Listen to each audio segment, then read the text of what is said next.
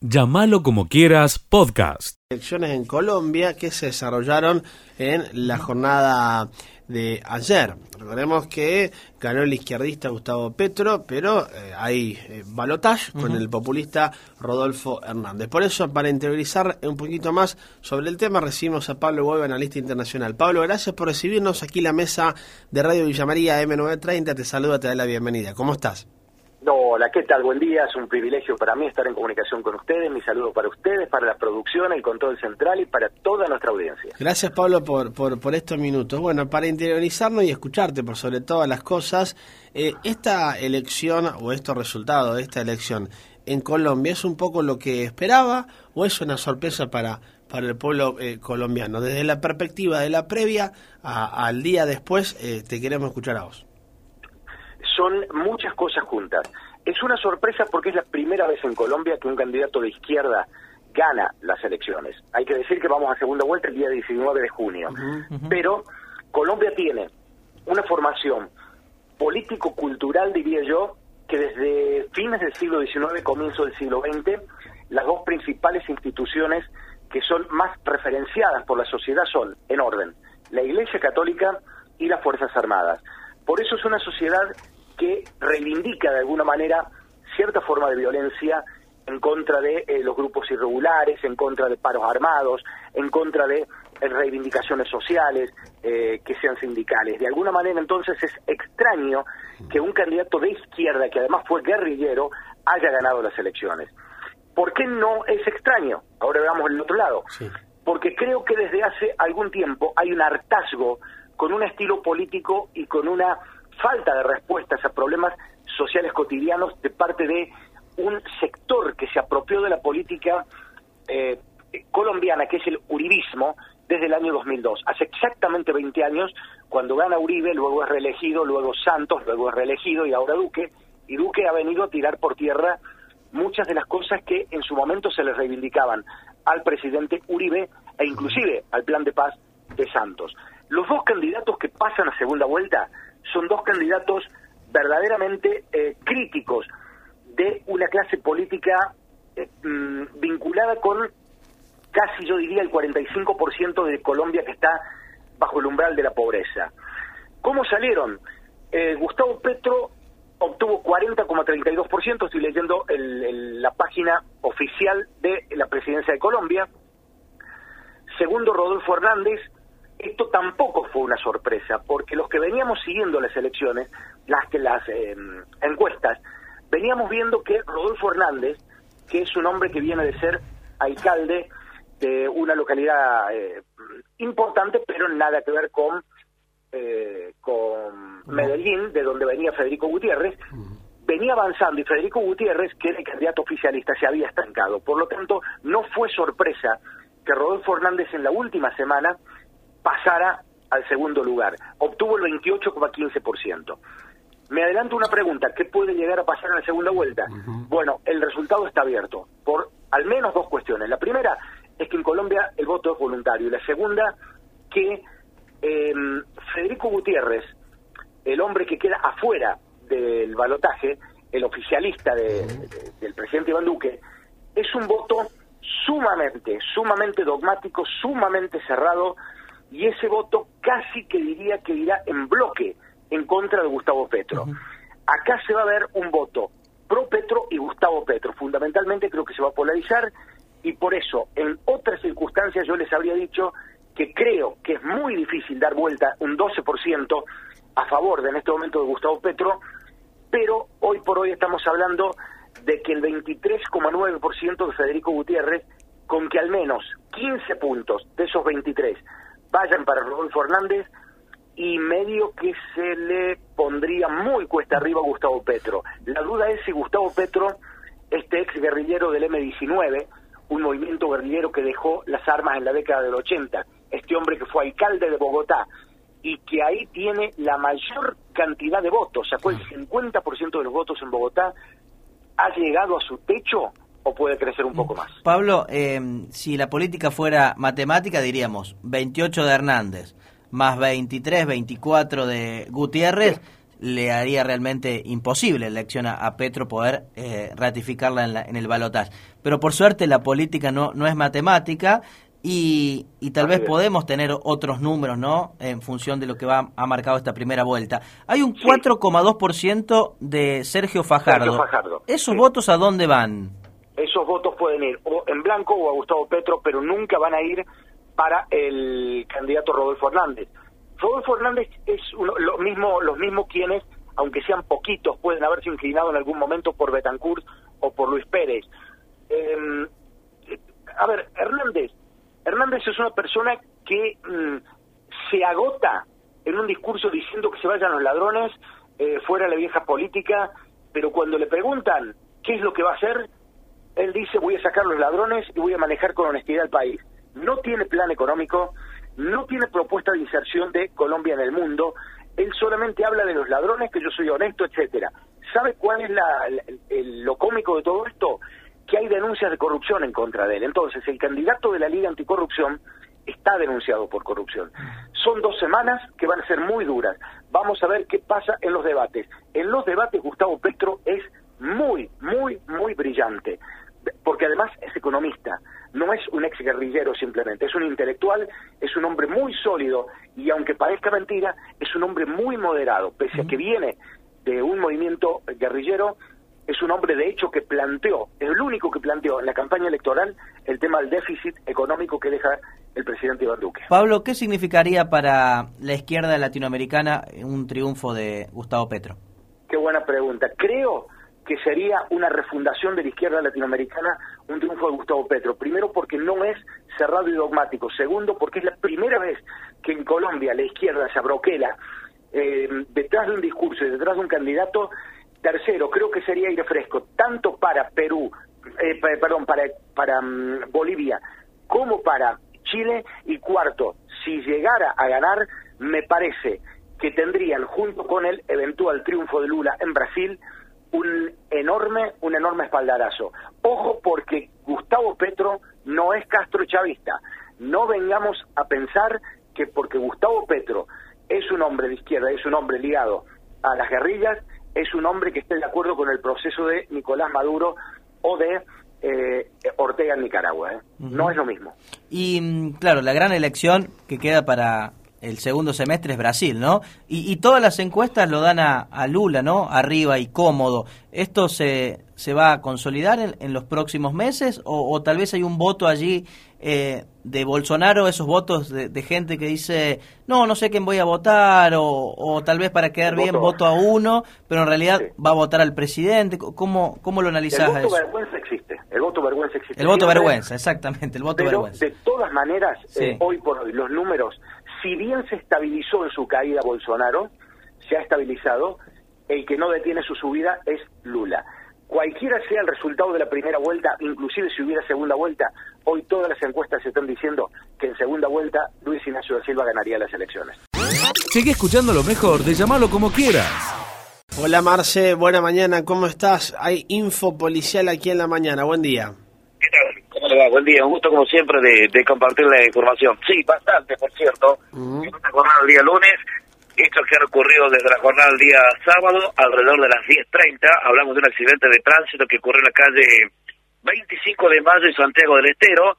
Este accidente de tránsito, donde por causas que se tratan de establecer, colisionaron un automóvil conducido por una mujer de 35 años contra una motocicleta Honda Bis conducida por una mujer de 34 años. La mujer, que conducía el rodón menor, debió ser trasladada al Hospital Regional Pasteur con lesiones graves, eh, fractura de peroné en pierna derecha. Reitero, este accidente que ocurrió en la jornada del día sábado. Eh, madrugada 3.40 en barrio Barrancas del Río, en la calle República de Siria y de la ruta provincial número 2, la detención de un hombre de 27 años por supuesto autor del delito de lesiones dolosa calificada, estamos hablando de un hecho de violencia de género, ya que momentos antes había discutido con su pareja, una mujer de 35 años, a quien agredió físicamente, le propinó golpes de puño, patadas, que lógicamente eh, debió ser trasladado a la mujer hacia el hospital regional Pastor. Este señor debió ser trasladado hacia la sede policial. Un hecho que ocurrió en un barrio industrial, Leo, Esto ocurrió cuatro y media de la tarde de la jornada del día sábado en calle Prolongación Alvear y Combate San Carlos. Un hombre de 16 años fue trasladado a la sede policial por el delito de robo y lesiones leves, ya que a través del el modo de arrebato, la modalidad de arrebato, abordó a una mujer de 44 años de ese sector que mediante mediante la modalidad de arrebato, como decía recién, eh, con la misma provocándole algún tipo de lesiones y le sustrajo el teléfono celular. Tras un operativo cerrojo que montó la policía, este menor quedó detenido. Vamos a otro hecho que ocurrió con las lesiones eh, leves, hablamos de un hecho de violencia de género, 11.30 de la mañana en calle Ara Sobral el 2500. Esto ocurrió en la jornada de ayer. Quedó detenido un hombre de 40 años por supuesto autor de los delitos de amenaza, privación ilegítima de libertad y lesiones dolosas calificadas, agravado por un hecho de violencia de género, ya que momentos antes mantuvo una discusión con su pareja, una mujer de 30 años, a quien agredió físicamente, golpeándole en sus brazos para luego encerrarla en una habitación amenazándola de muerte. Por lo tanto, que fue trasladado hacia la sede policial. Lo más importante de hechos que han ocurrido aquí este fin de semana en materia de hechos policiales. Accidente de tránsito, un arrebato con un menor de 16 años que luego fue detenido y dos hechos de violencia de género que ocurrieron también este fin de semana. Seguí escuchando lo mejor de llamarlo como quieras. Nicolás Viada, periodista de la localidad de Laguna Larga para hablar sobre estas dos mujeres que fallecieron en la mañana del domingo en Laguna Larga en un geriátrico. Nicolás, gracias por recibirnos aquí para AM930 Radio Villa María. La mesa te saluda. ¿Cómo estás? Buen día. Hola, ¿qué tal? Muy buenos días para hoy, para, para toda la audiencia ahí de, de Villa María. Bueno, Nico, gracias por, por, por estos minutos. Eh, ¿Qué nos puedes contar al respecto de este hecho, de este incendio que dejó dos víctimas en este geriátrico de dicha localidad?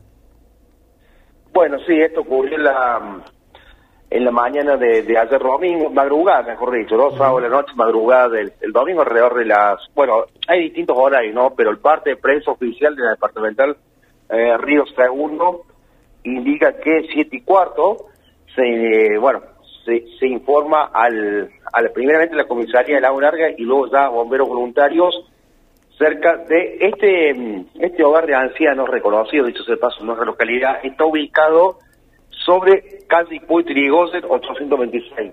Para la gente que viene de Villa María, para que se ubique, Sí. es metros antes de llegar al primer semáforo, entrando del lado de Villa María, al lado de un castillo, para que la, que la gente por ahí se ubique geográficamente de donde es el lugar, eh, sobre Ruta Nacional número 9. Eh, Avenida Trigote es la calle que va al lado de la ruta y bueno, pegada hasta la, la ruta número 9.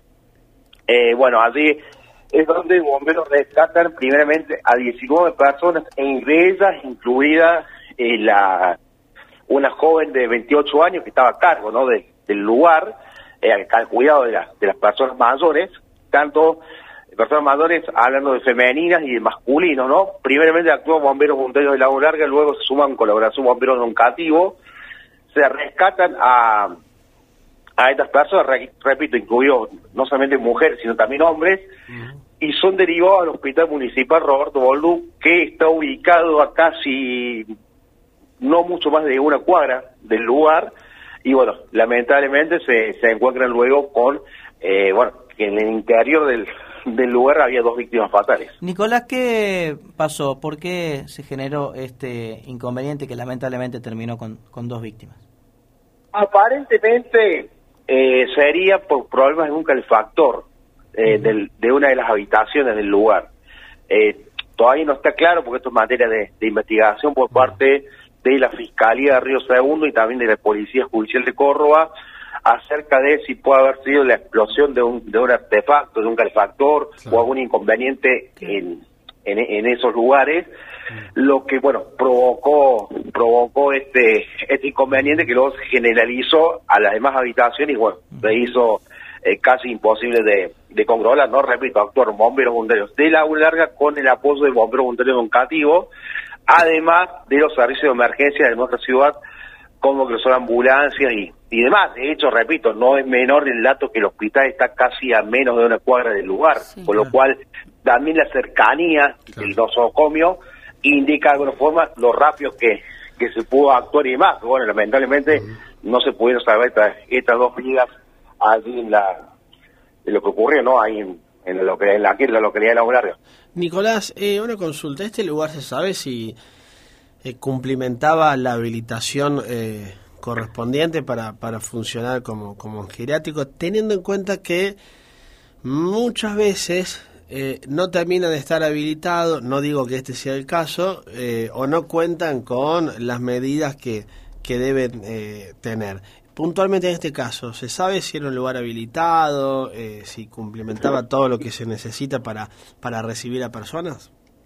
Mira, yo te hablo del conocimiento que uno tiene desde Sí. afuera, ¿no? O sea, no, no con sí. información oficial, Bien. ni de policía, ni de bomberos, ni de el dueño, el propietario del lugar, sino Bien. información que por ahí posee la gente, ¿no? El conocimiento popular, ¿no? Un poco, es que el lugar sí estaba habilitado.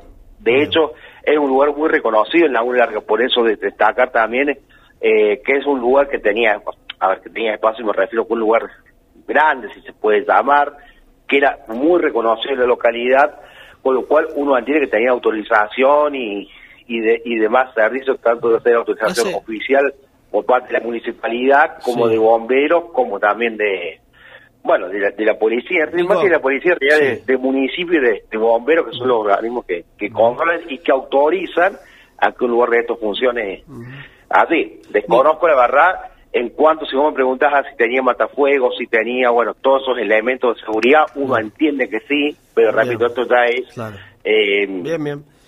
algo que uno puede suponer y no asegurar ni desmentir, sino, bueno, yendo con lo que se conoce habitualmente, que es el boca a boca, ¿no? En, en Claro. la- en las calles. Nico, ¿hace mucho que este lugar funcionaba como, como geriátrico en la localidad?